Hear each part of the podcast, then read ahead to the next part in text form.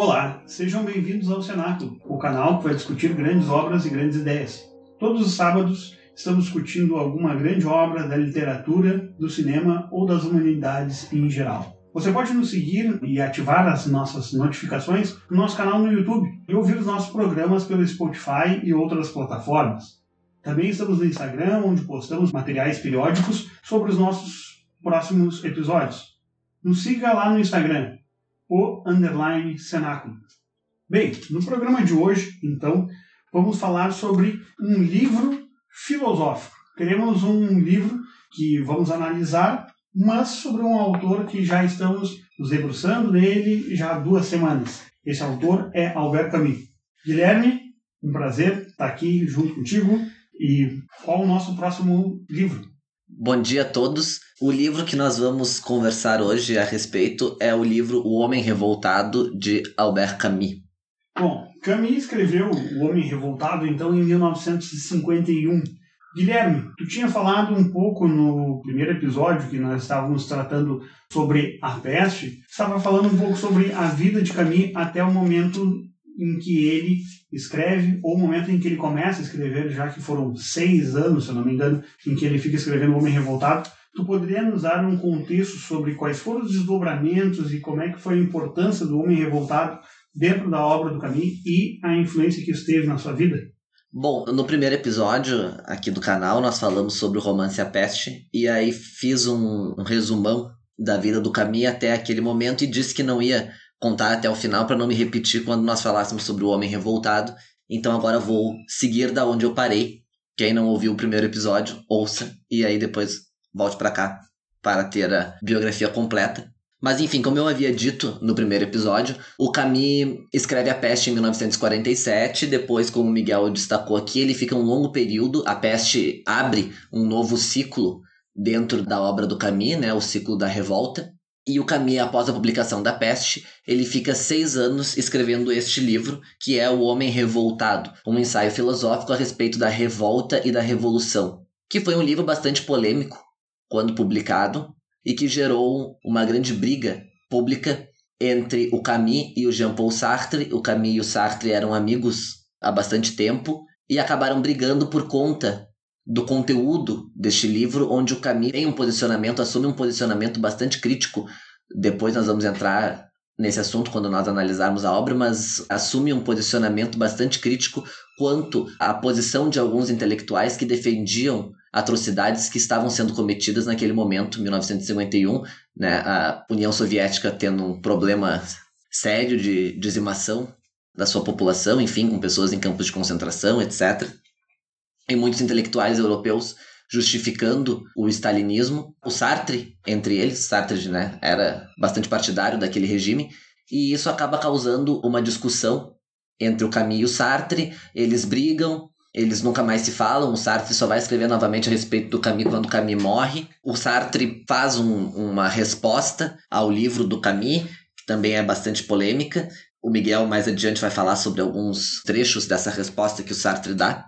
E a partir dali, digamos que o Camus sentiu o peso das coisas que ele dizia. Não que ele não sentisse antes, mas enfim, é, esse livro, por ser um livro de filosofia, causou um certo alvoroço e ele sentiu bastante o impacto daquilo que ele tinha escrito. Biograficamente, a partir daí, o Camus se torna uma pessoa um pouco mais retraída, digamos assim, no sentido público, ele fica mais receoso, etc. Eu indico para quem tem interesse na vida dele, mas não tem tempo de ler, enfim, a biografia que eu citei no primeiro episódio tem aproximadamente mil páginas, mas tem um filme, não é excepcional, mas também não é horrível, é um filme bastante razoável, que chama Albert Camus, que está disponível na Amazon Prime. O pessoal da Amazon já estão fazendo propaganda, podem nos oferecer um patrocínio, estou indicando os filmes de vocês. E é um filme bem, bem honesto, assim, e trata da vida do Camus a partir desse momento, de quando ele já publicou O Homem Revoltado e já houve, digamos, esse rebu por conta da publicação desse livro. Então pega um momento da vida dele posterior a isso, claro, tratando de assuntos anteriores através de lembranças. Após a publicação do Homem Revoltado, que é de 51, o próximo grande livro assim dele que ele pretende escrever, A Queda, né, um romance, La Chute, A Queda, em 1957, então, o Camus é laureado com o Prêmio Nobel de Literatura, prêmio que ele ganhou, salvo engano, antes do Sartre. Sim, foi antes. Foi antes, né? O Sartre foi na década de 60. Então o Camus ganha em 57 o Prêmio Nobel de Literatura e a Academia lhe concede o prêmio, aí eu cito, abre aspas, por sua produção literária importante que com lúcida sinceridade ilumina os problemas da consciência humana em nossos tempos. Em 57. O Camus foi, não tenho certeza de dizer que ele foi o mais jovem, mas se ele não foi o mais jovem, ele foi um dos mais jovens a receber o prêmio Nobel, né? Ele recebeu bastante jovem. Exato, se eu não me engano, Guilherme, o Camus ele foi o segundo mais jovem a ganhar. O primeiro, na verdade, foi o Rudyard Kipling, né, que recebeu com 46 anos, se eu não me engano, o Prêmio Nobel de Literatura lá no início do século XX ou final do século XIX. 1907. 1907, o Kipling, Isso. Ele, é, ele era bastante jovem. Até achava que Camus tinha sido o mais jovem a receber, mas o Kipling ele era um pouquinho mais jovem na época em que recebeu o prêmio. E é muito bonito, inclusive, está disponível para quem tiver interesse no YouTube. O próprio Camus lendo o seu discurso de premiação do Nobel, mas uma das coisas que ele coloca no discurso é justamente isso, que ele ficava chocado de um homem tão jovem quanto ele e que ainda estava, digamos assim, esculpindo a sua própria obra ser premiado com tamanha honraria, né, que é o Prêmio Nobel de Literatura, e até diz que talvez existissem outros escritores que fossem mais merecedores desse prêmio do que ele. E aí, no, no discurso dele do prêmio Nobel, é bem presente essa questão dos escritores que são perseguidos, especialmente nos países do leste europeu, né? Ele diz que muitos escritores estão sofrendo perseguições e coisas inimagináveis dentro da Europa naquele momento em que ele discursa. Então ele ganhou o Nobel em 57 e vem a morrer em 1960, três anos depois de ganhar o prêmio Nobel. Ele morreu com 46 anos morreu num, num acidente de carro, que era uma morte que ele próprio considerava como estúpida e acabou morrendo dessa forma. Ele morreu num acidente e depois de um tempo houve uma discussão sobre se essa morte teria sido ou não arquitetada pela União Soviética. Talvez a União Soviética teria arquitetado colocar alguma coisa no carro dele para que tivesse algum problema e aí, portanto, viesse a morte dele aparecer um acidente, quando na verdade não teria sido um acidente teria sido, sim, digamos, um, um homicídio planejado pela União Soviética, já que o Camus era um grande crítico daquele regime, daquele país. Existe essa teoria, mas o próprio Olivier Tudo, que é o autor da biografia dele, Camus, Uma Vida, a rechaça sob certo aspecto, porque há vários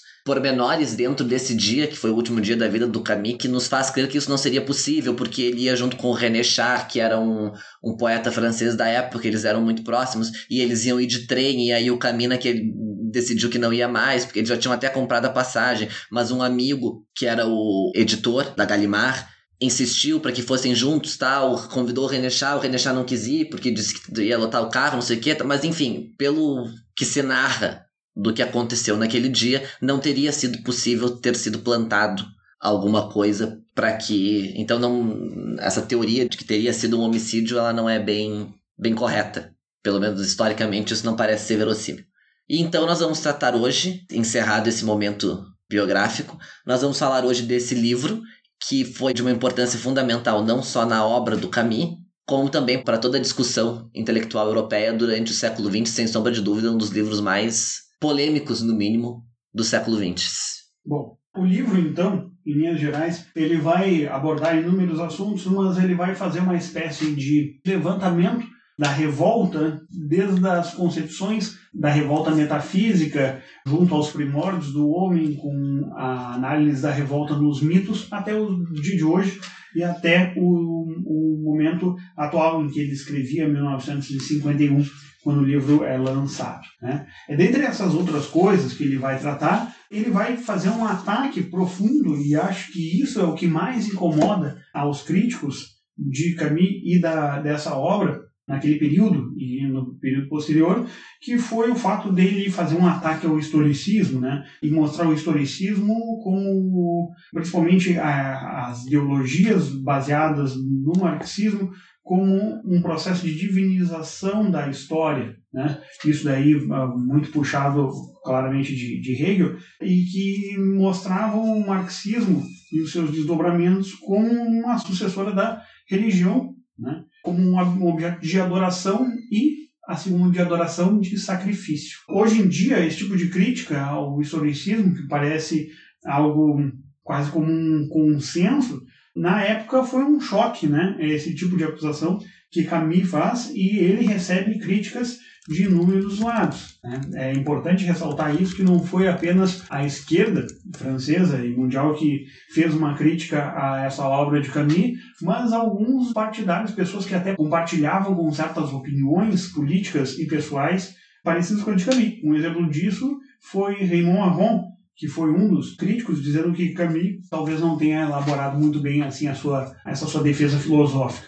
Aron ele também vai fazer uma crítica que me parece mais bem construída nessa questão do marxismo no século XX, que vai ser lá no, no livro O Ópio dos Intelectuais. Mas, assim, a gente tratando sobre o, o Camus e falar de homem revoltado não é possível sem tratar dessa questão do embate entre Sartre e Camus.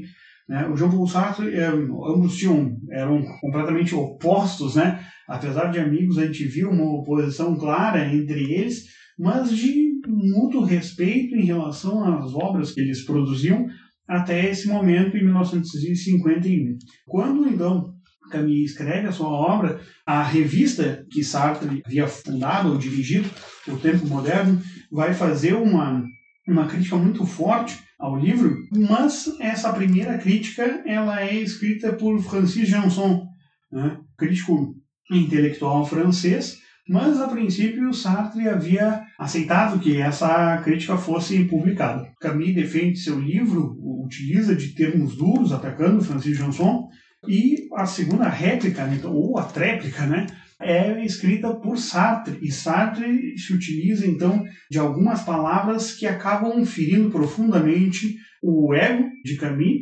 e acaba colocando em xeque publicamente e até para o próprio autor, me parece isso, a sua própria competência filosófica ao abordar esses temas que supostamente, ou pela opinião de Sartre, ele não tinha uma capacidade para se debater sobre esses temas filosóficos, ou seja, o conhecimento de Camus não era suficiente para se tratar sobre um assunto tão complexo como a revolta ao passar do tempo, né?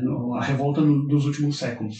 E dois trechos me chamam a atenção sobre essa resposta que Sartre dá, e eu gostaria de ler aqui para vocês. Um dos pontos ele vai dizer assim: e se seu livro testemunhasse meramente sua incompetência filosófica? E se fosse composto de conhecimentos reunidos às pressas, adquiridos de segunda mão.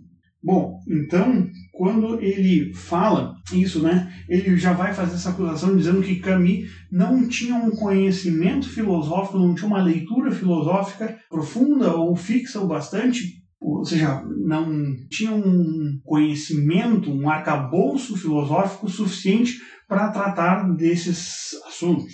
E o segundo ponto, e que parece que acaba magoando mais Camus em relação à, à sua obra e faz com que haja um, um rompimento irreversível entre os dois, é quando Sartre coloca a seguinte afirmação na sua resposta. Sua combinação de complacência e vulnerabilidade sombrias nos impediu de dizer toda a verdade. Ou seja, ele coloca também em xeque essa amizade, dizendo que resolveu, ou seja, ele poderia muito bem em algum momento anteriormente falar a Camille que ele não tinha competência para tratar desses assuntos, mas por uma questão de poupar o amigo dessas críticas, já que ele não as receberia tão bem por causa das suas características, ele chama aqui de um pouco sombrias, complacente e a vulnerabilidade de Camille, ele acabou silenciando. E agora foi o momento de se colocar isso então a pratos limpos. Camille sente o golpe e a partir dessa resposta ele começa a se afastar progressivamente e tanto é que ele não escreve mais nenhuma obra filosófica. Depois dessa obra ele só vai se aventurar novamente nas obras literárias, vai escrever grandes obras, continua escrevendo O Primeiro Homem, onde ele faz uma retomada da sua própria vida, da infância e da formação dos pais, e também uma crítica, né, que a gente vai ver bastante velada lá no, ou nem tão velada assim, em A Queda, onde tem um momento que o narrador, esse monólogo, vamos dizer, esse diálogo que, que a gente só ouve uma voz lá em, em A Queda, em que o narrador vai dizer que Paris é como se fosse um grande lago composto por piranhas. Essas piranhas, em cinco minutos, devorariam um artista. É um, algo bastante, bastante forte e a gente vê bastante isso e até recomendo a leitura para quem quiser se aprofundar um pouco mais nessa posição de Camus nesse momento crucial da história e da sua própria biografia, o livro do historiador Tony Judd, né, O Peso da Responsabilidade, em que ele analisa três intelectuais do século XX e um deles é o Camus. Né.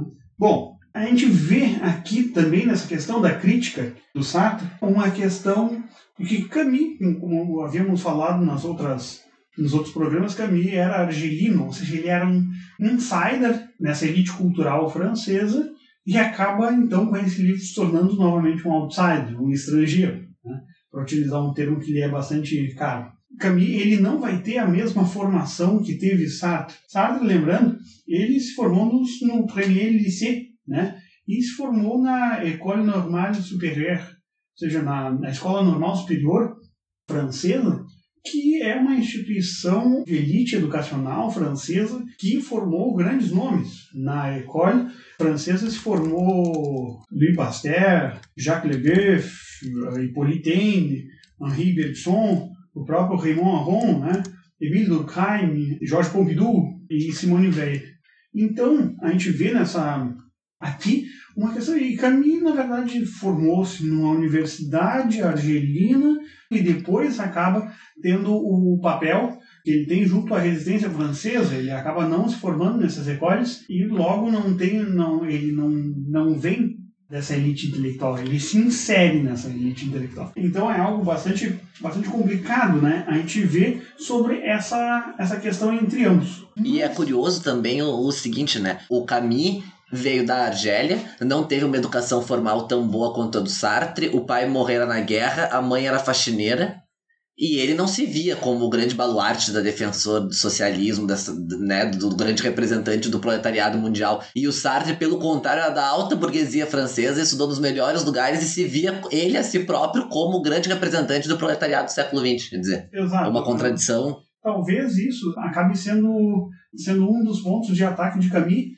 em relação à figura de Sartre, quando justamente ele vai falar sobre o marxismo lá, e a gente vai tratar disso mais tarde, quando eu falo sobre o marxismo, ele diz que um dos princípios, ou seja, grande parte dos princípios que Marx adotava na sua ideologia eram princípios burgueses. Né? E a gente percebe que grande parte dos intelectuais de peso franceses eles não vieram do proletariado, mas sim vieram da burguesia francesa, que teve uma educação formal e tudo mais. E Sartre, durante boa parte da sua vida, acabou não tendo um não teve um partidarismo dentro da sua obra, né? Mas é importante dizer que após a Primeira Guerra Mundial, que também vai ser bastante importante para Sartre, a sua revista, o Tempo Moderno, já no primeiro número, em 1945, em outubro de 45, quando ele lança a revista, o Sartre ele vai falar sobre esse engajamento dos intelectuais que é necessário e que faz parte intrínseca do jogo, ele vai falar, né? Que todas as palavras provocam repercussões, todos os silêncios também, fala Sartre. Então, nesse ponto, a gente vai ver que Sartre ele assume uma postura pró-União Soviética, né? Em 1945, depois do final da guerra, que só vai se acabar em 1956, depois da revolta na Hungria, quando o stalinismo é colocado em xeque pelas esquerdas mundiais, entre elas o Partido Comunista Francês, vai ter bandeiras incendiadas, grande parte dos intelectuais franceses apoia essa, essa revolta na Hungria é, e acaba se afastando do stalinismo. Dentre eles, Sartre, que havia defendido Stalin inúmeras vezes, vai fazer isso. Essa crítica, então, que Camus vai fazer ao marxismo na época, aos socialistas, a gente vai ver e essa facilidade com que intelectuais assumem posturas totalitárias ou defendam ações totalitárias, a gente vai encontrar, por exemplo, lá no prefácio dos Condenados, um livro do Franz Fanon. Esse livro foi lançado depois da morte do Camus, mas se Camus estivesse vivo, né, ele veria as palavras de Sartre fazendo uma defesa do assassinato, né, que é justamente um tema que ele vai tratar na introdução de Homem Revoltado, quando Sartre diz que matar um europeu é abater dois pássaros com a mesma pedra, né, que é destruir um opressor uh, e um homem que oprime ao mesmo tempo. Então, quando Sartre fala isso, né, a gente vai ver que ele vai colocar uma, ou seja, parece que Camus acaba acertando mesmo que postumamente, e só depois Sartre vai fazer uma espécie de meia-culpa em 81, em 80, quando ele morre, eu acho. Perguntam para ele sobre o que, que ele tinha achado da União Soviética, que na época, quando ele volta da União Soviética, ele disse que tinha achado maravilhoso. Todo mundo estava gordinho, ninguém passava fome. Exato, um... e daí ele diz que, na verdade, ele não via aquilo tão bom, mas ele não se permitia achar aquilo ruim. Né? Então, essa, essa questão de como Camus via a revolta e os desdobramentos do niilismo até as revoltas políticas do século XX, a gente vai ver agora nesse esquemão geral que a gente vai fazer hoje aqui sobre o homem revoltado. Isso aí. O Sartre é o que hoje popularmente se chama de ódio do bem, né? Era o que o, Exato. o Sartre propagava. E na verdade, o, o primeiro parágrafo já deve ter batido forte no Sartre quando ele leu O Homem Revoltado. O Camus começa a introdução do livro dizendo o seguinte: e aí, aspas, né? Há crimes de paixão e crimes de lógica. O Código Penal distingue um do outro, bastante comodamente pela premeditação. Estamos na época da premeditação e do crime perfeito. Nossos criminosos não são mais aquelas crianças desarmadas que invocavam a desculpa do amor. São, ao contrário, adultos e seu álibi é irrefutável. A filosofia pode servir para tudo, até mesmo para transformar assassinos em juízes. É, então já nesse momento aqui, ele vai tratar de um tema que ele já tinha feito lá no, no mito de Sísifo, que era o tema do suicídio. Mas ele acaba falando aqui sobre o aspecto transgressivo e de como o crime ele acaba se tornando racionalizado pelas figuras para se adotar ou para se defender posturas políticas, né? Ele diz uma, que a morte ela acaba se tornando uma espécie de consequência da revolução. E antigamente os massacres eram justificados pelo amor ou pelas paixões humanas, ou seja, era um rei acabava massacrando uma população, mas fazia isso para a minha glória. E que hoje em dia o massacre ele é premeditado, ele é compreendido, ele é justificado e defendido pelos intelectuais a partir das suas visões posicionamentos políticos. Um exemplo disso, né, é que ele fala sobre o tempo da negação e de como a gente tem que analisar o tema do suicídio.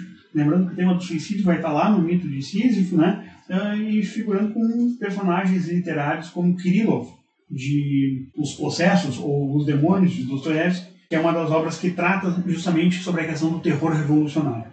Guilherme, o que tu tens para falar sobre esse, essa introdução mais? Ele começa, é muito interessante isso, porque o livro tem uma, uma estrutura que se segue em cinco grandes temas. Então ele introduz colocando justamente isso que o Miguel falou, a questão do morticínio, de intelectuais que justificam esse morticínio, e depois ele já entra na primeira parte que tem o título O Homem Revoltado, que é o próprio título do livro. E o que ele vai procurar fazer aqui numa forma muito, muito breve e muito sintética é um capítulo bem curto do livro, é o menor capítulo do livro essa grande estrutura. Ele começa dizendo o seguinte: o que é o homem revoltado? É um homem que diz não. E depois ele tenta, ao longo dos próximos parágrafos, justificar o que é esse não. Esse não é o que? Ele diz não a quê? E aí ele tenta decifrar isso. O que significa esse não? Pode significar várias coisas. Pode significar que determinadas coisas já duraram demais. Pode determinar que há um limite a partir do qual aquela pessoa não vai ultrapassar, porque ultrapassar aquele limite seria agir de uma forma contrária ao que ela é em si mesma, na sua essência. E é bastante interessante quando ele trata disso, porque lá na, na introdução ele vai fazer uma crítica bastante forte ao existencialismo dizendo que qualquer filosofia da não significação, ou seja, que coloque em xeque a significação das coisas, é uma contradição em termos, justamente pelo fato de se exprimir. Ou seja, como é que pode existir a a expressão sem existir a significação, né? Exato. E é interessante porque mais em seguida ele diz o seguinte: o revoltado, em seu primeiro movimento, recusa-se a deixar que toquem naquilo que ele é. Ele luta pela integridade de uma parte de seu ser. Então, quer dizer, essa concepção que ele tem de revoltado, de revolta e do homem revoltado nesse primeiro momento, ela não é necessariamente uma visão ruim. Quer dizer, o homem revoltado não é em si mesmo uma coisa ruim, se ele é isso que ele está definindo. Então vamos ver as consequências disso historicamente e filosoficamente para ver aonde é que isso chega. Mas o conceito inicial por si só não tem nada demais. Sim, e tratando sobre isso, né, sobre a questão, a gente vai ver novamente que ele vai tocar na questão do sentido do absurdo e ele vai dizer que a absurdidade ela tem a tendência de ser muda, ela não tem a tendência de ser expressiva. Ou seja, se existe o absurdo, ele é um absurdo que ele é incomunicável. Né? E já essa espécie de niilismo que ele vai analisar, essa revolta, esse não, ele tenta buscar um não, mas ele pode partir de dois princípios. Tu pode ter um não absoluto, ou seja, tu negar a existência dos outros, mas tu não pode apenas negar a existência dos outros. Se tu nega a existência dos outros, a, a existência do mundo, a existência de algo mais transcendente no mundo das ideias, e existe apenas o material, se tu fazes isso, tu acaba te colocando dentro desse esquema. Ou seja, tu não pode dizer não para os outros sem dizer não para si próprio. Por isso ele coloca aquela questão lá no mito de Sísifo, quando ele fala que a questão primordial da filosofia é a questão do suicidar-se ou não, ele coloca a primeira coisa que tem que ser colocada em xeque é essa questão do não do homem em sua própria vida. Por quê? Porque ele vê nessa questão dos crimes de lógica do homem revoltado um não, ou seja, um negar a vida do outro, justificando o assassinato, mas conservando sua própria vida e suas tendências totalitárias. Ou seja, eu apenas exerço não sobre o outro, mas nunca sobre mim mesmo ele vai utilizar isso numa espécie de dicotomia mais à frente, quando ele vai falar do terror racional e do terror irracional, estabelecendo isso em certas vertentes políticas, mostrando o terror irracional dentro do, do nazismo e o terror racional dentro do socialismo. Guilherme, então, continuando. Nós continuamos aí, então, nós continuamos, não, né? O Camus continua e aí nós seguimos ele com a segunda grande parte do livro, que é uma parte muito mais filosófica e conceitual do que propriamente histórica nesse primeiro momento, que é a grande subdivisão chamada a revolta metafísica. E aí, nessa revolta metafísica, onde ele vai buscar uma certa conceituação e vai trabalhar alguns autores como sustentáculo desse tipo de revolta, ele começa o capítulo de uma forma muito sintética num parágrafo que eu acho que vale a pena, porque ali sintetiza qual é a concepção que ele, Camus, tem da revolta metafísica, onde ele diz: a revolta metafísica é o movimento pelo qual um homem se insurge contra a sua condição e contra a criação. Ela é metafísica porque contesta os fins do homem e os fins da criação. O escravo rebelde afirma que nele há algo que não aceita a maneira como seu senhor o trata. O revoltado metafísico declara-se frustrado pela criação. Tanto para um como para o outro, não se trata apenas de uma negação pura e simples. Em ambos os casos, na verdade, encontramos um juízo de valor em nome do qual o revoltado se recusa a aprovar a sua condição. Então, o homem revoltado é aquele que recusa-se a aceitar a sua condição na terra, onde nós estamos. Ou seja, ao fim e ao cabo, o homem revoltado é aquele que se revolta contra a própria estrutura da realidade. A realidade nos é dada dessa forma e o homem revoltado é aquele que luta contra essa estrutura da realidade. É interessante só uh, fazer um adendo que ele afirma que o revoltado, né, ele desafia mais do que nega, ou seja, ele não nega toda a estrutura que existe na realidade, mas ele desafia. E a gente vai ver isso em certos personagens que ele vai tratar aqui, como Sádio e Lautremont, que vão ser personagens que vão fazer essa espécie de desafio. A revolta vai ser não apenas o negar, mas o ir contra, né? o desejar a destruição em alguns outros aspectos de toda essa criação. Então a criação ela acaba se tornando algo incompreensível, algo digno de revolta a partir de inúmeras situações e daí o revoltado ele acaba não apenas dizendo não, mas indo contra, ou seja, atacando essa espécie de realidade de criação e do próprio criador em si. Tanto a questão, quando a gente fala sobre a criação, a gente fala de criador e criatura. Então a gente vê a questão da divinização sendo colocada em xeque aqui por inúmeros intelectuais que, que Camus vai abordar, e também a gente vai ver a revolta sendo colocada em relação também ao homem como criatura formada e pensante. Exatamente. E o que, que o Camus vai nos trazer? Ele vai nos trazer o seguinte: a concepção que ele tem, ele Camus, da forma como ele compreende de revolta metafísica, segundo o que ele diz, só surge na história do Ocidente a partir do século XVIII. Essa visão de homens que se revoltam contra a própria estrutura da realidade, porque isso evidentemente depende de um aparato conceitual de ideias que surge com esses autores que ele vai trabalhar aqui. Ou seja, ganha corpo isso, essa revolta metafísica, a partir do século XVIII, e a princípio a gente vai ver isso dentro do mundo político com a Revolução Francesa. Isso, vai, que já é no final do século XVIII. Mas ele vai, então, mostrar isso a partir do, do mito. Ou seja, o mito tem uma espécie de protótipo dessa revolta, seria isso, Guilherme? Exatamente, porque a questão que ele vai colocar é a seguinte: bom, a revolta, do ponto de vista histórico ou mitológico, a revolta só faz sentido a partir do momento em que há um Deus único porque ele diz não se pode considerar o movimento de alguns heróis gregos como um movimento propriamente de revolta, pela própria condição que se dava o mundo grego. Quer dizer, a partir do momento que tu tem vários deuses, não tem como tu se rebelar contra um deus em específico por conta da estrutura da realidade, porque aquele deus não é o responsável por formular toda aquela realidade. Então ele diz que o sentimento de revolta só vai surgir com o monoteísmo. Ele até coloca aqui algumas considerações sobre alguns grandes personagens da história grega. E ele fala, por exemplo, de Antígona. E quando ele vai falar de Antígona, ele diz que se for interpretar a história de Antígona como uma história de revolta, na verdade Antígona se revolta em nome da tradição e não contra a estrutura da realidade. Ela se revolta porque ela acredita que o irmão tem o direito de ser enterrado ali. Então, essa ideia de revolta moderna, essa revolta metafísica, é uma ideia extremamente moderna na concepção dele, Camus. Só que ela tem sim um fundo mitológico, como Miguel estava dizendo, e o, o aparato que ele usa para explicitar isso é a história de Caim e Abel. Porque nesse momento já há no Velho Testamento, obviamente, né? Mas nesse momento já há um Deus único, já há um monoteísmo instituído, e ele vai dizer que Caim é o primeiro revoltado que existe.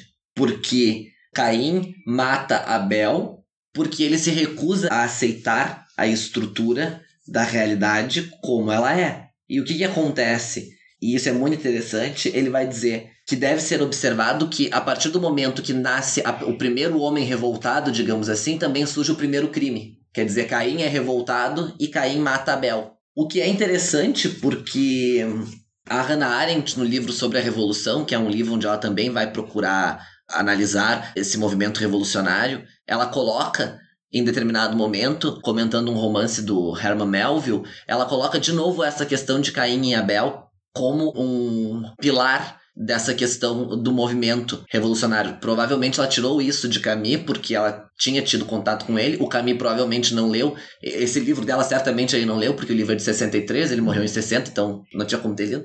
Mas é curioso que ela também tem essa mesma percepção que ele quanto ao mito de Caim e Abel como um fundamento de todo esse movimento de revolta. Bom, após isso, então, ele vai utilizar de alguns protótipos dessa revolta, utilizando alguns como exemplo na filosofia como Epicuro e Lucrécio, né? utilizando então desse, do epicurismo como um exemplo da revolta antiga, mas ele acaba então fazendo um salto histórico e falando sobre a negação absoluta utilizando o exemplo de Sade, seria isso? Exatamente. É, Sade, só lembrando, ele vai fazer uma espécie de subcapítulo em que ele chama de um homem de letras, onde ele vai mostrar que a ideia que Sade tem de Deus é de uma divindade criminosa que esmaga o homem e o nega. Né? Então, aqui a gente vê exatamente a questão dessa revolta contra esse Criador e, em especial, também a afirmação dessa revolta sobre a própria criatura.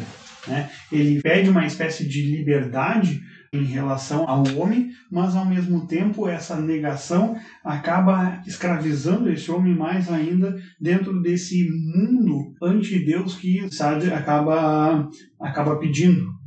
É muito interessante isso, porque talvez as pessoas não conheçam, não sabem. Para quem não sabe, Sade é um romancista francês Dramaturgo. Dramaturgo, bastante polêmico, porque as suas obras, de um modo geral, tratam sobre questões sexuais de uma forma muito livre, digamos assim, com alguns temas bastante polêmicos ali colocados, e sobretudo para a época, né, século XVIII, e o, eu acho que talvez a obra Os 120 Dias de Sodoma, né, que depois também fizeram um filme, que é uma obra bastante polêmica, o termo sadismo vem de Sade, e o Camus, quando está comentando a obra do Sade e o impacto que ela teve, ele diz algumas coisas muito interessantes, porque ele diz assim, para ele, para ele, Sade a natureza é o sexo. Sua lógica o conduz a um universo sem lei, onde o único senhor será a energia desmedida do desejo. Lá está o seu reino apaixonado, onde contra suas mais belas exclamações. Os longos raciocínios nos quais os heróis de Sade demonstram que a natureza tem necessidade do crime, que é preciso destruir para criar, que se ajude, portanto, a criar a partir do instante em que o homem destrói a si próprio, visam apenas criar a liberdade absoluta de Sade. O prisioneiro, por demais reprimido pela injustiça, para não desejar a explosão que fará com que tudo voe pelos ares. É nisso que ele se opõe sua época. A liberdade que ele, Sade, reclama não é a liberdade dos princípios, mas é a liberdade dos instintos. A gente vê também essa ideia que ele faz de Sade como um homem de letras, né? onde ele diz que ele, pelo menos, o Sade, nele os limites desmoronam e o desejo pode chegar a extremos. Né? Ele disse, nesse aspecto, o Sade ele era o homem de letras perfeito. Ele construiu uma ficção para dar a si próprio a ilusão de existir. O mérito de Sade está justamente no fato dele ter ilustrado né, com uma espécie de infelicidade essa raiva acumulada das consequências extremas de uma lógica revoltada. Né, e que, pelo menos, ela se esquece de suas verdadeiras origens. A gente vê que a, quando ele depois vai tratar sobre a questão do sucesso de Sade, ele vai dizer que os seus herdeiros não eram apenas escritores, mas se encontravam dentro dos cafés, dos bairros nobres, justamente porque o Sade ele explica como a reivindicação da liberdade total e a desumanização elas se combinam né? e ela é executada a partir da inteligência. Essa revolta, então, sadiana, ela é uma espécie de precursora da tragédia contemporânea. Depois disso, ele vai tratar não especificamente sobre um, um intelectual, mas utilizar de uma imagem muito comum entre os intelectuais, que é a imagem do dandy. Ou seja, que o dandy também é ainda um homem de letras e a imagem desse dandy, desse sujeito que desfruta das qualidades é, e do todo o prazer que busca nos seus benefícios, no seu desejo, ele está associado ao romantismo. Né? Utiliza-se de alguns exemplos de personagens românticos, como o Satã, lá em John Milton, ou algum, algumas poesias de, de William Blake, mas então ele vai fazer essa associação entre essa negação artística né, do Dandy como uma figura de desafio às leis morais e divinas. Né. Se utiliza do, do, exemplo de Lermontov, que era um, um grande escritor e, e dandy russo da época, e fala que o modo como o Dandy cria uma persona para si mesma é uma espécie de revolta. E isso daqui é importante dizer porque isso daqui vai se conectar lá com o final do livro, quando ele fala do processo de criação que o artista faz e que o Dandy ele acaba criando um personagem para si próprio. O Dandy ele, ele diz que ele acaba forjando então uma unidade pela sua própria força de recusa né, dos valores da sua época.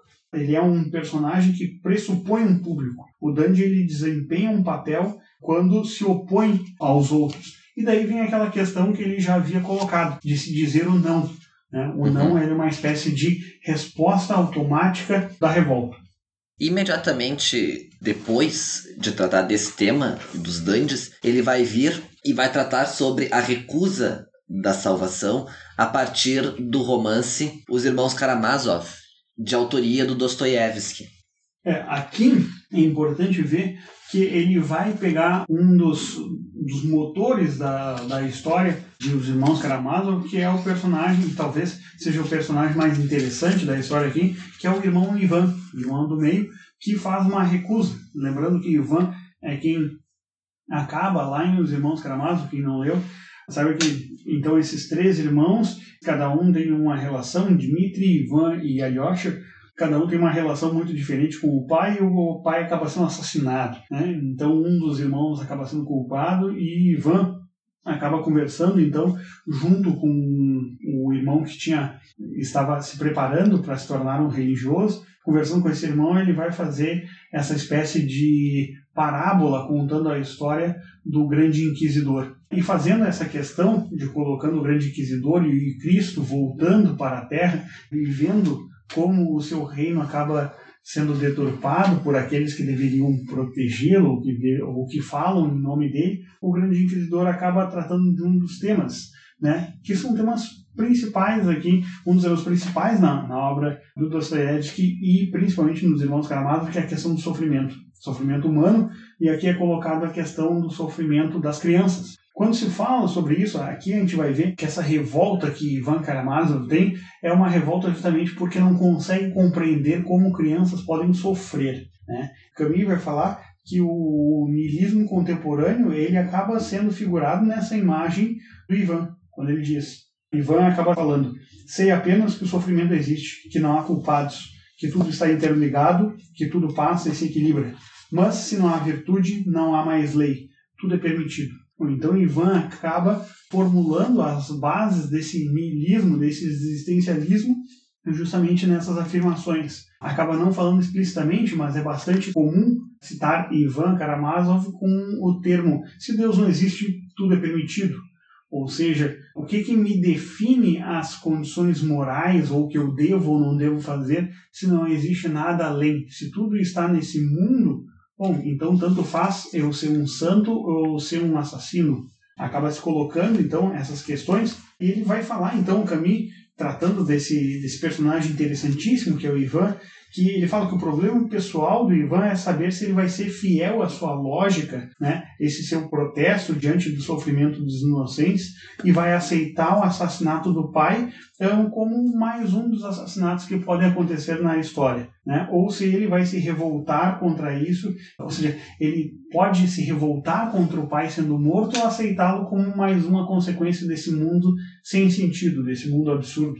Então ele mostra aqui esse personagem do sovietiano né, como um, personagem que acaba sendo uma espécie de sintetizador de símbolo desse processo de pensamento revolucionário, de revolta contra a criação e, consequentemente, contra a criatura. E é muito interessante a forma como o Camus coloca, encerrando esse, esse subcapítulo, ele diz o seguinte, eu pelo menos achei essa parte muito interessante. Ele diz o seguinte: tudo é permitido, citando obviamente essa frase que o Miguel anteriormente falou.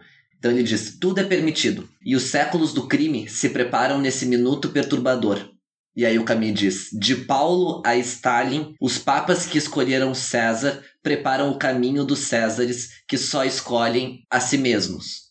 A unidade do mundo, que não foi feita com Deus, agora tentará fazer-se contra Deus. Então o que, que ele está dizendo? Ele está dizendo: bom, nada existe, tudo é permitido ao longo da história tiveram papas que, pegando aquela analogia bíblica né, entre o mundo de, de César e o mundo de Deus, né, dai a César o que é de César, dai a Deus o que é de Deus, houve papas que apoiaram Césares, sem saber que esses Césares, na verdade, só estavam preocupados com o seu próprio poder e a sua própria influência dentro do mundo. E aí o que o Camus vai dizer? E a partir disso, a unidade do mundo, ou seja, um mundo uno que não foi feito com o Deus como se concebeu historicamente até aquele momento, não tinha proporcionado a unidade do mundo, a unidade do mundo então vai passar a ser buscada contra esse Deus. Exatamente. Ou seja, isso daí é uma espécie de gatilho para o próximo capítulo, quando ele vai falar da afirmação absoluta, né? E ele vai falar justamente sobre essa unidade de mundo num livro chamado O Único e Sua Propriedade, que é do Stirner, né? filósofo, que escreve esse livro em 1845. Mas antes disso, ele vai fazer uma afirmação que diz que ao colocar em xeque, ou seja, quando a gente submete Deus a partir da, do juízo moral humano, ele acaba matando, acaba se matando, acaba matando Deus também dentro de si. Então ele diz, faz a pergunta, então qual é o fundamento moral? Nega-se Deus em nome da justiça, mas a ideia de justiça pode ser compreendida sem a ideia de Deus, ele pergunta. Uhum. Ou seja, é justamente esses questionamentos que fazem Ivan e que aqui são colocados.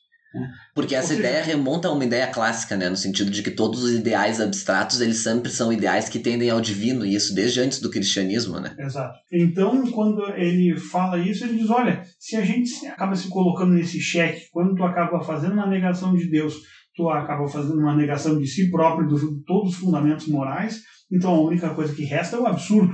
Né? E acaba se utilizando, então, esse nome, falando sobre o Stirner e sobre essa revolta né, que Stirner vai, vai mostrar a partir do seu, do seu livro. E logo depois é, ele vai utilizar outro personagem bastante famoso e talvez o nome principal do niilismo, que vai ser Friedrich Nietzsche. Fala um pouquinho sobre ele, Gui. Exatamente. Depois de falar do Stirner, ele vem e traz a figura do Nietzsche e do niilismo. E aí o Camus vai levantar algumas coisas a respeito da filosofia do Nietzsche. Ele vai dizer o seguinte: bom, qual é o problema, sintetizando, Tá? Qual é o problema do niilismo tal como concebido por Nietzsche? Ele diz o problema desse niilismo é que esse niilismo é incapaz de acreditar e ele não é só incapaz de acreditar em Deus, não se trata apenas de um niilismo ateu, mas é uma incapacidade geral de acreditar em qualquer coisa que existe. É a incapacidade de ver o que se faz, de ver o que é oferecido. E o próprio Camus vai dizer que essa deformação, essa visão deformada, pela visão nihilista está na base de todo pensamento idealista que vem depois. Porque o que, que o Camus defende? Que para o nihilismo, a interpretação que Nietzsche tem do cristianismo é a seguinte: o cristianismo se corrompeu porque o cristianismo não corresponde mais à mensagem original do Cristo, porque, segundo Nietzsche, a ideia de julgamento e as noções de castigo e de recompensa são alheias aos ensinamentos de Cristo. Isso vem posteriormente com o cristianismo, mas não são inerentes à própria mensagem de Cristo. Interessante que ele vai dizer que justamente essa afirmação que ele faz sobre a morte de Deus, ele vai dizer que é uma conclusão paradoxal, mas Nietzsche acaba dizendo que Deus morreu por causa do cristianismo, não uhum. apesar dele que na verdade acaba morrendo essa ideia de Deus justamente no momento em que há uma espécie de secularização do sagrado, que vai ser um gatilho para as filosofias nihilistas do século XIX e do século XX. Né? O nihilismo ele vai falar então se manifestando seja na religião, seja na pregação socialista, é o fim lógico do que a gente chama de valores superiores. Né? O espírito livre ele destrói esses valores ao denunciar as ilusões que repousam nele. Uhum. Então aqui a gente vai ver esse mundo liberado de Deus e dessas ideias morais e o homem se acha sozinho, se acha sem senhor, ou seja, ele está num mundo sem sentido. Ele vai falar, ninguém menos do que Nietzsche sabia e entendia isso e deixou de acreditar numa espécie de liberdade que pudesse ser fácil. Ele vai dizer, não é fácil se criar uma nova liberdade. Tanto é que grande parte daqueles que tentam formar uma moral laica acaba falhando miseravelmente. Grandes estados, grandes formações que tentam buscar uma reconstrução dos conceitos morais sem se basear nos conceitos morais religiosos da sua da tradição sua, que for da sua tradição, seja ela qual for, acabam falhando miseravelmente. E um dos exemplos que ele vai colocar vai ser o exemplo da Revolução Francesa. E é muito interessante como a noção de liberdade só funciona vinculada a esses valores morais transcendentes, porque a questão toda da liberdade, muito rasamente aqui falando que é ser livre para adotar uma postura X ou Y, só faz determinado sentido quando eu sei que alguma coisa é certa e que alguma coisa é errada, porque quando nada faz diferença, tanto faz o lado que eu vou tomar porque eu não tenho um norte, não tenho uma bússola que guie. Então o próprio caminho vai dizer: quando já não se consegue dizer o que é preto e o que é branco, a luz se apaga e a liberdade torna-se uma prisão voluntária. Ou seja, eu escolho só por escolher, porque eu não tenho mais noção do que é certo e do que é errado. Então tanto faz o que eu escolher, porque esse ato não tem uma consequência maior, porque não está fundado em alguns valores morais que o sustentem. E ele fala justamente que essa há uma necessidade de se aceitar nesse inaceitável e de se manter-se, de manter-se nesse insustentável, né? Justamente pelo fato de que de que não é fácil tu viver em um mundo quando tu compreende ou quando tu acaba entendendo que que todos os valores morais na verdade são construídos A partir disso, o Camus, antes de entrar propriamente na, na, revolta histórica, ele vai fazer um preâmbulo que se titula A Poesia Revoltada, para concluir esta parte da revolta metafísica. E nessa parte, basicamente, e eu vou pedir para que o Miguel fale um pouco a respeito disso, mas basicamente ele vai tratar de duas coisas, que é a poesia do Rimbaud e o movimento surrealista. Hum. Bom, ele vai utilizar um pouquinho antes o exemplo do Lautréamont.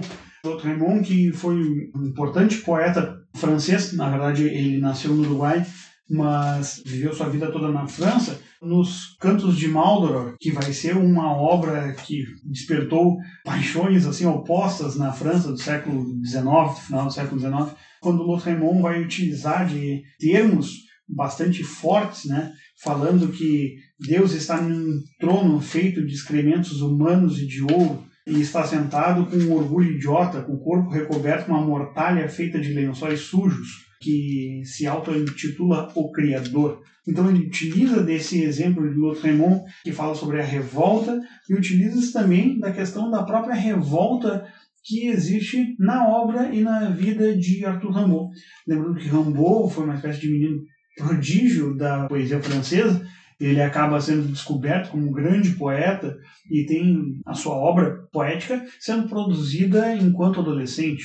Rimbaud, dos, dos 15 aos 19 anos, produz grandes obras, ele já era considerado um dos maiores poetas franceses de todos os tempos, quando tinha essa idade, e acaba se aposentando muito cedo e negando esse seu talento para se tornar um mercador, um mercante de, de armas na, na África. Né? Acaba morrendo muito cedo, aos 37 anos, mas Rambo acaba se tornando então esse.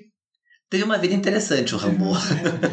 Uma vida sui generis, né? Na verdade, ele acaba despertando justamente essa, esse talento muito cedo e parece que se esgota muito cedo também todo esse talento se afastando de, de tudo isso. Queimou a largada. É, acaba se utilizando desses, desses exemplos né, de Lautréamont e de Rimbaud para falar justamente sobre essa revolta no mundo intelectual, seja dentro de sua própria obra, como Lautréamont, ou seja, dentro da sua vida em relação à obra e ao seu talento como Rimbaud. Então, em seguida, ele já vai entrar na terceira grande estrutura do livro, que é propriamente a revolta histórica. E a revolta histórica, apesar de algumas subdivisões, ela se, se fragmenta no primeiro momento entre o que ele vai chamar de os regicidas e depois os deicídios, diferenciando basicamente entre os regicidas aqueles que matam reis e os deicídios aqueles que matam Deus e os regicidas vêm primeiro. Então, quando ele começa falando dos regicidas, e aqui basicamente o que ele vai tratar vai ser da Revolução Francesa,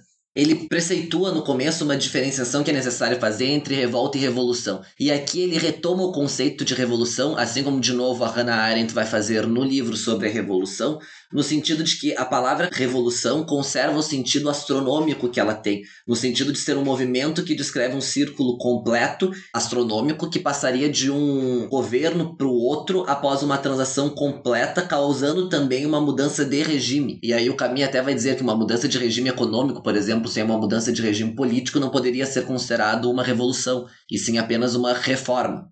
Tanto é que ele vai citar a famosa frase que é dita ao rei Luís XIV, quando informam a ele que a Bastilha caiu, e vem então um, ajudante de ordens ali e diz para ele: Majestade, não é uma revolta, é uma revolução. Exato. E ele próprio vai dizer, o Camus, interpretando essa frase que é dita ao rei Luís XIV, ele vai dizer que isto é a certeza de que dali para diante haverá um novo governo. Porque o Camus vai dizer que na origem o movimento de revolta é restrito. Ele é um depoimento que seja ainda que praticamente pessoal a respeito de uma condição individual e que a revolução ao contrário começa a partir de uma ideia, mas que essa ideia depois de um momento vai se inserir na experiência histórica. Enquanto a revolta basicamente é um movimento individual que pode fazer com que esse indivíduo venha a ter aquela ideia, mas que a revolução é a manifestação daquela ideia no processo histórico. Exato. A revolta é um processo individual, enquanto que a revolução toma aspectos mais coletivos. Né? A gente vê também, quando ele fala sobre essas revoluções, ele vai fazer uma espécie de introdução a esse próximo capítulo, chamado Regicidas, dizendo que praticamente todas as revoluções elas são homicidas, elas surgem, elas brotam a partir de um assassinato, né? E vai se lembrar né? Vai lembrar, o, por exemplo, o Espartaco, que faz uma, uma revolução na Roma Antiga, mas também vai fazer essa, essa lembrança de que o próprio Espartaco manda crucificar um cidadão romano para mostrar aos outros o destino que o espera, caso ele acabe se revoltando contra a revolução de Esparta, né? Uhum. Uh, então acaba virando, ou seja, o criador acaba virando criatura, né? a criatura acaba virando criador. E daí ele inicia esse capítulo chamado dos regicidas, falando sobre esse momento histórico né, que nós temos em 21 de janeiro de 1793, quando acaba se matando o rei Luís XVI. Poderia falar um pouquinho sobre ele, Guilherme? Ah, eu falei rei Luís XIV antes, né? Duas vezes. Não sei. Falei Luís XIV. Desculpem o erro, é rei Luís XVI. Rei Luís XIV é o rei, rei Sol, o estado sou eu. É, é, tá? Ouça-se Luís XVI e não Luís XIV. Nessa parte dos, dos regicidas, então, ele vai tratar desse fenômeno da Revolução Francesa, destacando uma importância fundamental que vai ter a visão filosófica ou sociológica, enfim, do Rousseau a respeito do contrato social e de como isso vai impactar no fenômeno de morticínio dos reis europeus daquele período. Porque, em síntese, o que acontece? O rei era a manifestação do poder divino na terra. E a partir daquele momento, com a visão contratualista do Rousseau e a visão que o Rousseau tem de que a vontade geral é uma expressão da razão universal, uma espécie de inconsciente coletivo que permeia toda a sociedade, a partir desse momento, a partir do momento em que essa vontade geral ganha uma preponderância hierárquica acima de tudo, Deus morreu e nasceu um novo Deus que se tornou essa razão. Então faz todo sentido tu matar os reis, porque os reis eram representantes, digamos, de um Deus antigo na Terra. O novo Deus é a razão. Tanto é que ele acaba se utilizando assim de uma, de uma expressão bastante irônica quando ele trata desse capítulo, desse subcapítulo em que ele fala do contrato social, chamando de novo evangelho.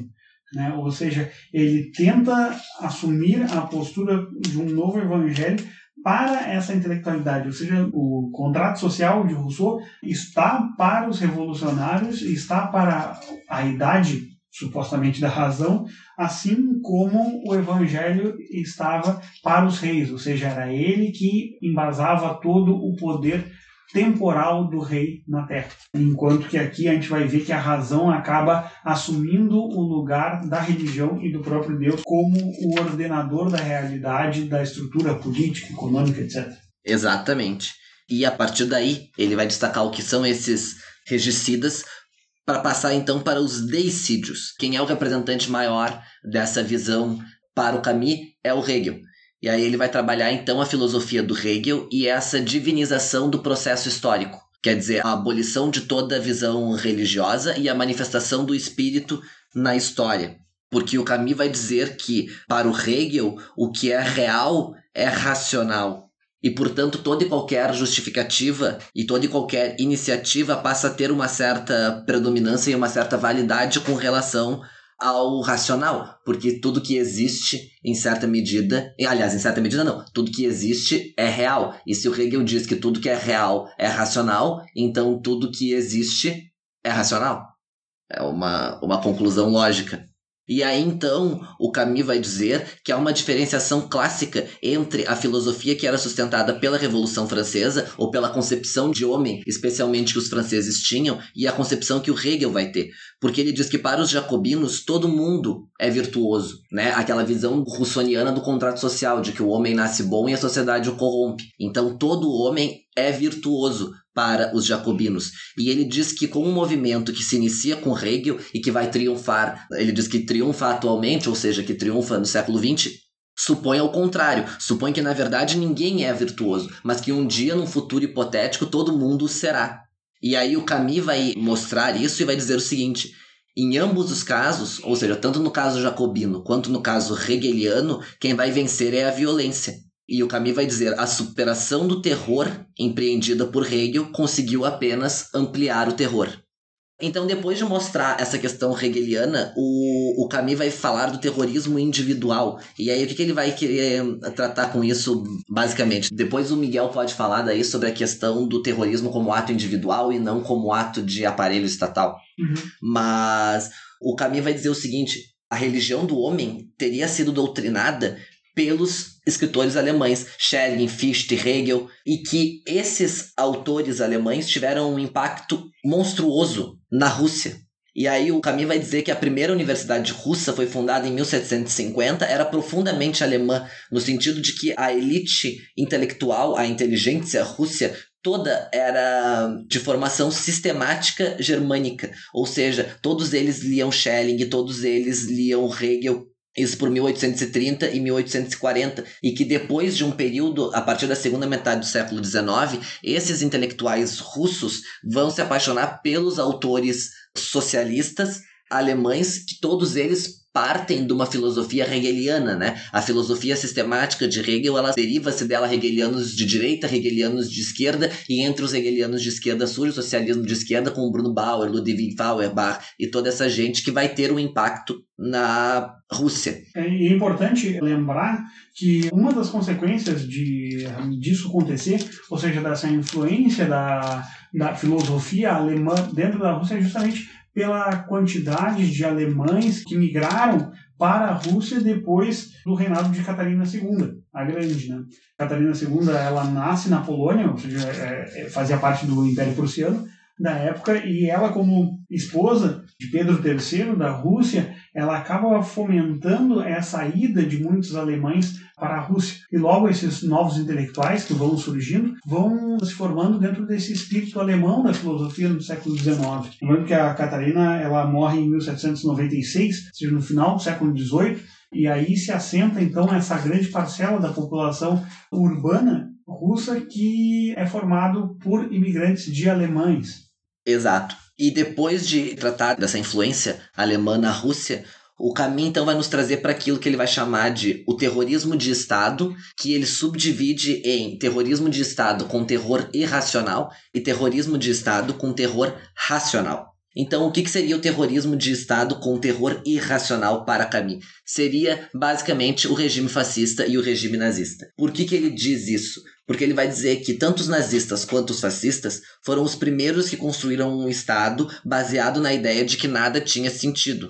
No entanto, eles viam a história apenas como um acaso das forças, e toda a visão desses dois regimes era extremamente militarizada. E qual é o impacto disso? O que o Camus vai dizer é o seguinte: eles poderiam ter um ímpeto de dominação. Mas esse ímpeto de dominação, com o passar do tempo, poderia fazer com que eventualmente eles quisessem dominar o mundo inteiro. Mas eles não tinham a ideia de um império. A mística fascista e a mística nazista poderia querer dominar o mundo pouco a pouco, mas nunca pretendeu realmente a criação de um império universal. Mesmo porque as próprias teorias, o fascismo muito mais militarizado e o nazismo com aquela concepção de raça, etc., seria muito difícil se universalizar um mundo com a ideia que dava substrato à teoria nazista, né? É interessante que ele vai dizer então que pela primeira vez, quando ele acaba eh, chamando o nazismo de terrorismo irracional, ele vai falar que é a primeira doutrina política, filosófica, se dá para chamar assim, de destruição total de tudo. Ou seja, os nazistas eles se jogam dentro do cenário do palco político no século XX de tal forma sabendo que tudo aquilo seria ou tudo ou nada, né? E não cogitavam, ou seja, eles não tinham certa maquinação, não tinham uma compreensão de como fariam com que tudo aquilo acontecesse. Tanto é que a gente vai ver, Hitler vai falar que o terceiro Reich vai durar mil anos e acaba durando 12, né? Então acaba se vendo que essa doutrina nazista e racional, ela tem como base, ela é expressada justamente por aquelas premissas nihilistas, de que ou eu nego tudo e quando eu nego tudo eu nego a mim mesmo, ou eu tento buscar um sentido transcendente nessas coisas. A revolução nihilista, então, ela se expressa historicamente nessa religião hitlerista. A gente vai ver ele como um deus na Terra dentro da, da ideia da ideia do partido sendo substituto de todas as ações humanas, ou seja, tudo é para o partido, tudo é no partido, tudo é com o partido. Ou seja, retomando aquele aquela famosa frase do, do Benito Mussolini. Ou seja, tudo está dentro do partido nazista, nada pode estar além dele, nada é maior do que ele. Ou seja, a gente vê como teto das aspirações e do conhecimento humano, das ações humanas e dos ideais, o próprio partido e a figura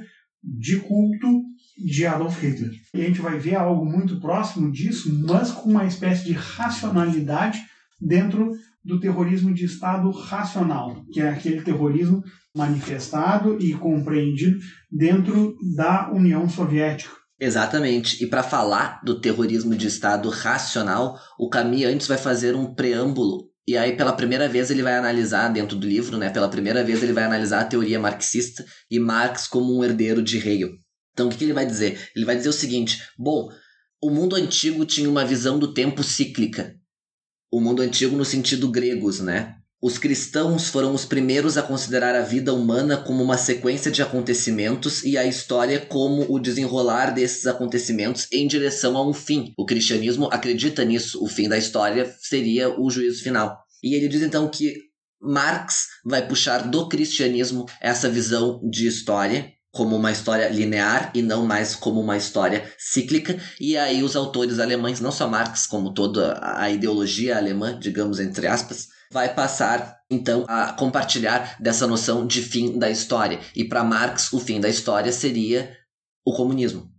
E ele acaba fazendo uma crítica que eu acho que é bastante válida, que ele diz que essa ideia que se tem, Marx vai ter essa ideia do progresso, dessa evolução da sociedade, do capitalismo em direção ao socialismo, ele vai dizer que esse tipo de ideia de progresso é uma ideia que vem bastante de Auguste Comte, né? E que isso já demonstra uma espécie de valor burguês que foi bastante assumido por uh, Comte, acaba sendo bem aceito dentro do, da sociedade burguesa francesa e acaba que Marx se utiliza desses valores, um valor que era bastante normal na burguesia, que era o valor do progresso, acaba se colocando isso dentro da sua da sua própria filosofia. E não só apenas isso, mas também que ele, por exemplo, se utiliza do conceito de mais-valia lá do, do Ricardo. do Ricardo, ou seja, do economista burguês inglês.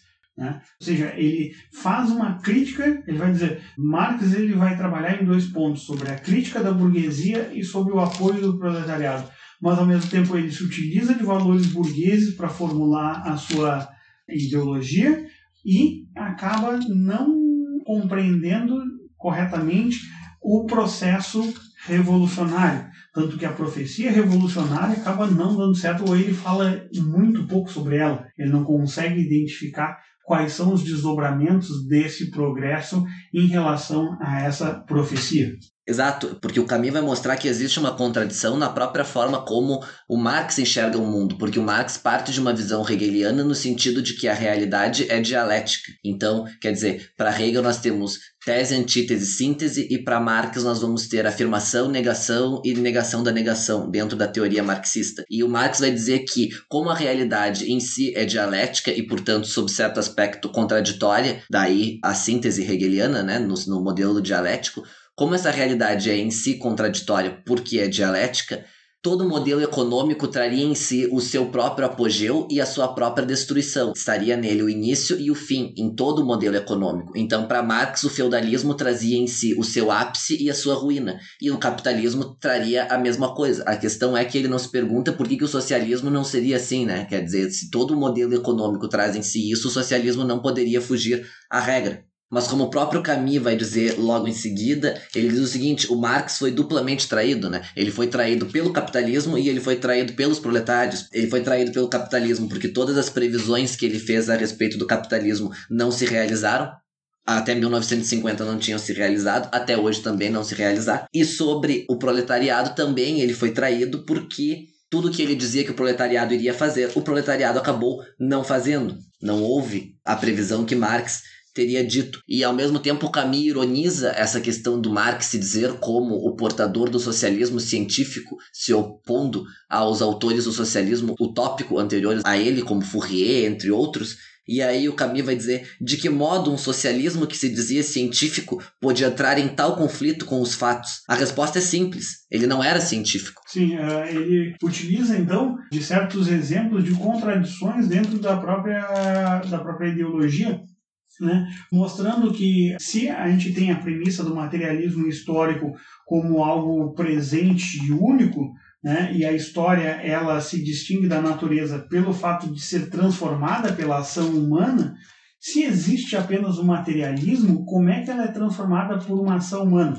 Ele vai dizer, bom, a ação humana, então, o movimento do pensamento acaba sendo nada mais do que o reflexo do movimento real, que é transportado e transposto para o cérebro do homem. Mas essa definição ela é rudimentar e não faz nenhum sentido. Como e por que um movimento externo pode ser transportado para o cérebro? Né? Então, quer dizer, ou existe um materialismo puro e simples, ou existe o processo de vontade humana a partir de algo maior que faz com que as coisas aconteçam. Então ele mostra certas incongruências que ele tem a partir da visão dele aqui dentro do, da própria dialética marxista. Exato. E aí o Camus vai até brincar já mais pro final desse capítulo, dizendo o seguinte: Bom, então não é justo que se identifique o fascismo com o comunismo, por conta do seguinte: o fascismo nunca advogou que libertaria ninguém mas apenas advogava a libertação de alguns homens. Ou seja, o fascismo pelo menos trabalhava com essa noção de casta. E aí o Camus vai. Exato. E aí o Camus vai dizer: já o socialismo diz que vai libertar todos os homens. No entanto, para fazer isso, ele precisa escravizar todos eles de uma forma provisória.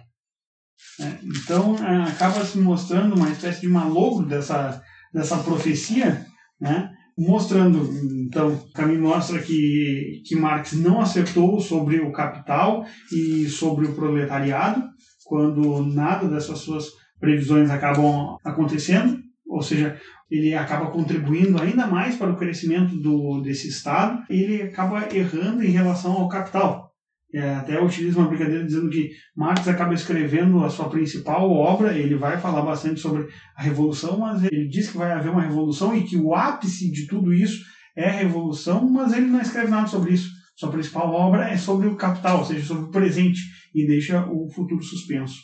E assim ele vai terminar a última parte do, do livro, que, na minha opinião, perde um pouco de força, todo o brilhantismo que ele vai trazer no começo, nessa última parte, perde um pouco de fôlego. Ele vai falar sobre revolta e arte. E então ele vai defender que a posição do artista, sob certo aspecto, também é uma posição de revolta ante a realidade, mas não uma revolta como aquela que ele havia tratado anteriormente, mas sim uma revolta no sentido individual que permite que esse artista, a partir do real, possa criar uma espécie de mundo paralelo, digamos. Ele, ele centra bastante na questão do romance. Ele diz, acaba dizendo que o artista, o homem, deseja, então, recusar o mundo, mas não fugir dele. Né? Exato. Ele diz, na verdade, os homens agarram-se ao mundo em sua imensa maioria, não querem deixá-lo. Longe de desejar realmente esquecê-lo, eles sofrem, ao contrário, por não possuí-lo suficientemente.